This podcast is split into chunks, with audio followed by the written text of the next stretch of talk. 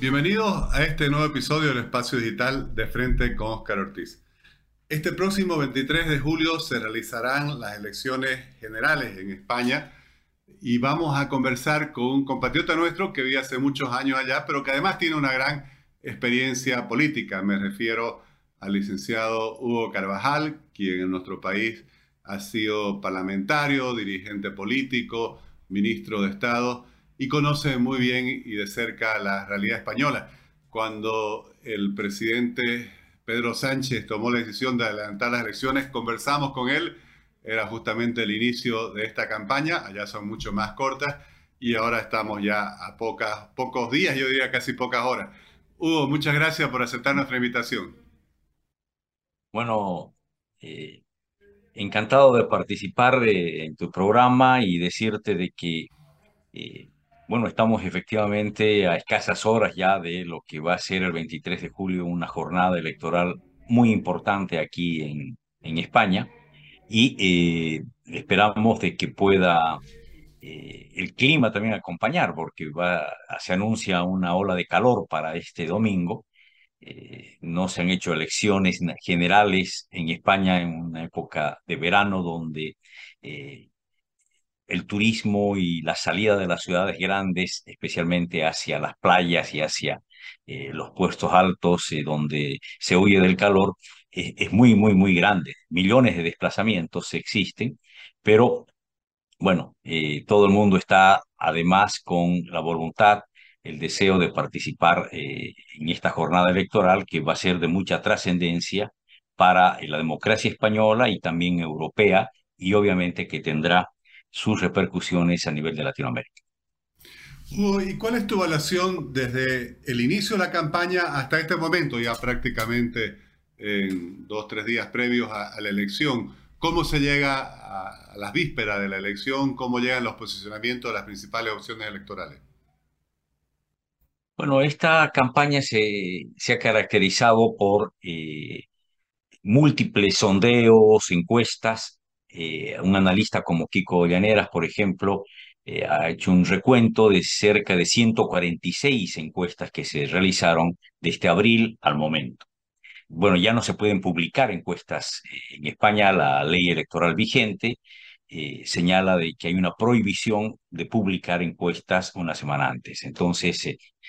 esto ha caracterizado una lluvia de encuestas que hemos tenido en todo este tiempo para todos los realmente sin sabores y gustos que uno pueda tener, pero todas marcaron, y desde el inicio de la campaña, porque se da con el gran, eh, digamos, triunfo que tuvo la derecha, el Partido Popular,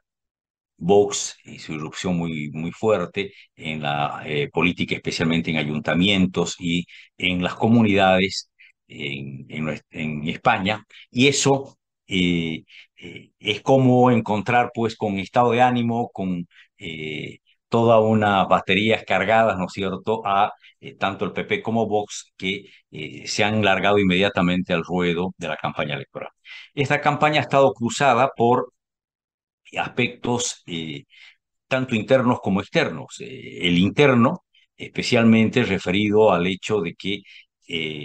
existe por primera vez en la política española la presencia de una fuerza política como Vox, que es importante y dirimidora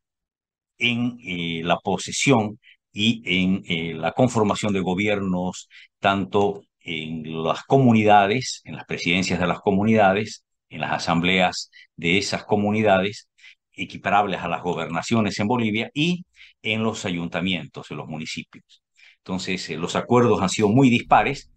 pero eh, una de las cosas que se ha marcado y lo, ha remarcado el día de hoy eh, Feijó, por ejemplo, del Partido Popular, el candidato del Partido Popular, es de que él claramente establece que tiene líneas rojas programáticas para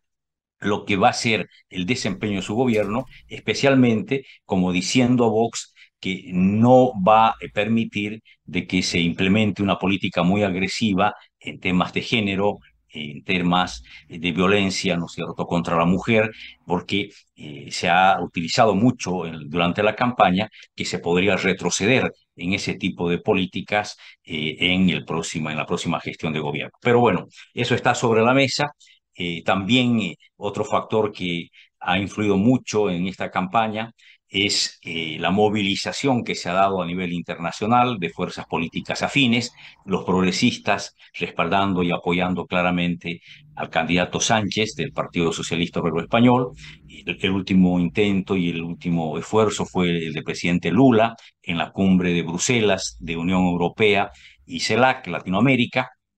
que eh, eh, emitieron un pronunciamiento o estuvieron en ello para y llevar adelante un respaldo, un apoyo a eh, el, gobierno y las políticas que ha estado llevando últimamente el presidente Sánchez en la gestión gubernamental. Entonces, se da eso. Y obviamente el gran telón de fondo es la crisis, la expectativa, la incertidumbre que ha generado la invasión de Rusia a Ucrania, la guerra, que se da ahí el rol de Putin y en las últimas horas el hecho de que ya no se deja surcar las aguas internacionales otra vez a los cereales que salen de puertos eh, de Ucrania, lo que va a llevar a encarecer, ya subió en inmediato casi un 9%, la cotización de los cereales en el mercado internacional. Y desde el punto de vista de, las proyecciones electorales, mencionabas que ha, habido más de un centenar de encuestas publicadas, obviamente allá hay medios independientes que tienen todos los medios para hacer encuestas, tracking, creo que una información muy abundante, además creo que hay límites muy claros que evitan las distorsiones en la, información. ¿Cuáles son las tendencias y las proyecciones principales que marcan estos medios? Bueno, eh, normalmente los analistas eh, han establecido dos o tres escenarios, particularmente dos. En los dos escenarios, eh, a criterio de ellos, gana la derecha obviamente siempre se cuidan de decir a menos que existe una gran sorpresa en la noche electoral, de la que nadie efectivamente está libre. Pero la tendencia que hubo desde el mes de abril eh, de este año, yo diría de este enero de este año, 2023, es un crecimiento progresivo del Partido Popular, que ha tocado techo, es cierto, no, no podía seguir creciendo más porque, eh, pero hay un crecimiento importante del Partido Popular, que de los 88 parlamentarios, ¿no es cierto?, que se obtuvieron en la anterior elección, eh, se proyectan hasta 140, hasta 146 parlamentarios, eh, algunos le dan hasta 150 parlamentarios al Partido Popular. Es eso lo que se, se ve. Y obviamente, luego de eh, lo que ha significado los resultados no positivos, eh, batacazo que ha tenido el Partido Socialista en las elecciones de ayuntamientos y de eh, las comunidades autónomas, se ha generado una lógica no de derrota, pero sí de remontada del espíritu que le quiere dar el actual presidente Pedro Sánchez. Hoy ha remarcado mucho de que el socialismo en España está remontando. Lo que sí también eh, eh, se puede corregir de todo esto es de que Sumar, ex Unidas Podemos, que liderizaba Iglesias en su momento y ahora es eh, Díaz, y Vox se han estancado y han disminuido. Esto es normal porque ha crecido el Partido Popular y tiene que sacar votos y de algún espacio, de algún caladero electoral, y eso disminuye obviamente la proyección de Vox si Vox, algunos estiman que va a estar alrededor de 35 parlamentarios y eh, anteriormente tenía un poco más de 50. Entonces, eso está absorbiendo el Partido Popular. Y eh, lo propio pasa con eh, la recuperación que se ha dado en el, en el, Partido Socialista Obrero Español y la disminución que está teniendo Sumar, que es Unidas Podemos anterior. Entonces, estos factores están comenzando a, a delimitar claramente de que eh, la elección que se viene y se avecina eh, va a dar un resultado favorable a los partidos eh, como el Partido Popular y Vox, que juntos estarían un poco por encima de la mayoría absoluta. Entonces, a menos que ocurra un desastre en las próximas horas en la campaña electoral, o la sorpresa de la noche electoral del 23 de julio de este próximo domingo, todo vaticina de que ganaría el Partido Popular y con Vox haría mayoría absoluta para gobernar los próximos cuatro años. Eso es importante aclararlo, no porque si bien se habla de elecciones para presidente de gobierno, en realidad es un sistema parlamentario que eh, se dirime en función de lo que mencionaba. Sí, en el Parlamento, especial, particularmente en las Cortes o lo que sería nuestra Cámara de Diputados, hay un partido o una coalición que logre la mitad más uno, ¿no? Correcto. O sea, acá eh, tenemos una monarquía parlamentaria y dentro de esa monarquía parlamentaria la característica es que eh, el Congreso los Diputados, como le llaman, o las Cortes también, eh, son las que dirimen y, eligen al jefe de gobierno o al presidente de gobierno. Entonces, se deberían hacer como un gran colegio electoral. Y acá hay 52 circunscripciones en España, 50 provincias y dos ciudades autónomas, Ceuta y Melilla, que están en el, norte africano. Entonces, pero que son españolas. Esas dos ciudades, cada una elige un diputado. Las otras 50 eligen eh, eh, el resto de los parlamentarios y se hace de acuerdo a una proporción mínima de base que tiene cada provincia y después en base a la cantidad de habitantes que tiene cada una de ellas. Entonces, eh, es el sistema DON también el que se utiliza en la distribución de escaños y eso eh, hace de que, eh, obviamente, en ciertos momentos se produzca una concentración electoral, aunque eso no es automático. Hemos tenido años, el 2015, el 2016, en las que hubo una irrupción muy grande de Podemos de Ciudadanos en su momento, que casi rompen el bipartidismo en España, pero que no. Estamos retornando un bipartidismo imperfecto, que es lo que va a acontecer en, eh, seguramente en las próximas horas. ¿no? Y el otro eh, el lugar del, del, Parlamento es el Senado, que tiene 208 miembros, y el Congreso de los Diputados, que tiene 350. Entonces, la mayoría absoluta, obviamente, va a ser 178. Eh, y eso es lo que marca ya el, eh, el inicio de lo que eh, va a ser una nueva gestión de gobierno. Es decir, no estamos en los últimos años acostumbrados a mayoría absolutas de un solo partido. Es decir, se ha roto un poco ese ciclo. Ahora se necesitan acuerdos y los acuerdos previsibles es Partido Popular y Vox, que se han dado bastantes rifirrafes y bastante encontrones en las eh, comunidades y en los ayuntamientos para la conformación de los gobiernos, pero eh, se ha llegado finalmente a entendimientos y lo propio acontece con socialistas que se vinculan a uno eh, u otro partido, aunque la excepción se dio en el País Vasco, donde el Partido Popular vota a opciones que sean las de excluir a toda la gente que estuvo o líneas políticas electorales vinculadas a la ex ETA eh, y en el caso de eh, Cataluña de apoyar al Partido Socialista o abstenerse para que el Partido Socialista pueda eh, ser, tener la presidencia de la, de, Ayuntamiento de Barcelona, evitando con ello la presencia y el gobierno de los separatistas, independentistas, como efectivamente se los catalogan de diversas maneras. Entonces, esto está en medio de ello. Hay esas variantes, esas posibilidades de, eh, de alianzas que eh, se, se, esgrimen y se prevén para las próximas horas. Hugo, y desde tu perspectiva, ¿cuál es la trascendencia eh, internacional de los resultados de estas elecciones españolas? A ver, para Europa empecemos, que creo que tiene una gran importancia para todos,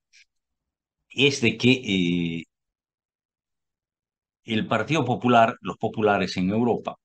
eh, necesitan tener una plaza fuerte, un país grande, y, obviamente España, un país con 47 millones de habitantes,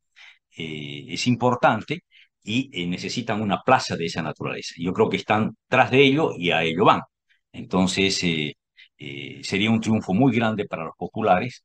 y para las próximas una buena base también para las próximas elecciones europeas que se realizan en mayo del próximo año. Entonces, eh, estamos acá eh, en toda una reconfiguración del mapa ideológico, político, parlamentario que se está generando en Europa. Es decir, eh, la, la, extrema derecha ha crecido bastante en Finlandia, en Suecia, en Dinamarca, en Italia, está muy presente desde hace algún tiempo ya en Holanda, eh, perdón, en Polonia y,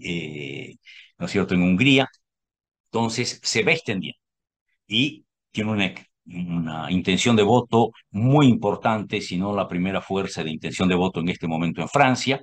y en Alemania ha crecido enormemente también, AFD. Entonces, está cambiando el mapa ideológico, político, electoral eh, y parlamentario del Parlamento Europeo en los próximos meses. Entonces, eso es lo que se está jugando acá. Y hay, por el contrario, un retroceso de la socialdemocracia muy preocupante, especialmente cuando casi desaparece la socialdemocracia en Francia. Eh, está eh, no muy bien posesionada en, el último tiempo en Alemania se tienen varios problemas producto de la crisis económica, la inflación y todo ello, y eh, donde mejor está parada en este momento es en Portugal, donde tiene un excelente gobierno y está con una muy buena valoración. Entonces se juega acá que Europa o se inclina hacia el lado socialista, socialdemócrata, con todos los matices que ello tiene y cada país, las características del socialismo en cada país, o eh, se hace un, vivo hacia,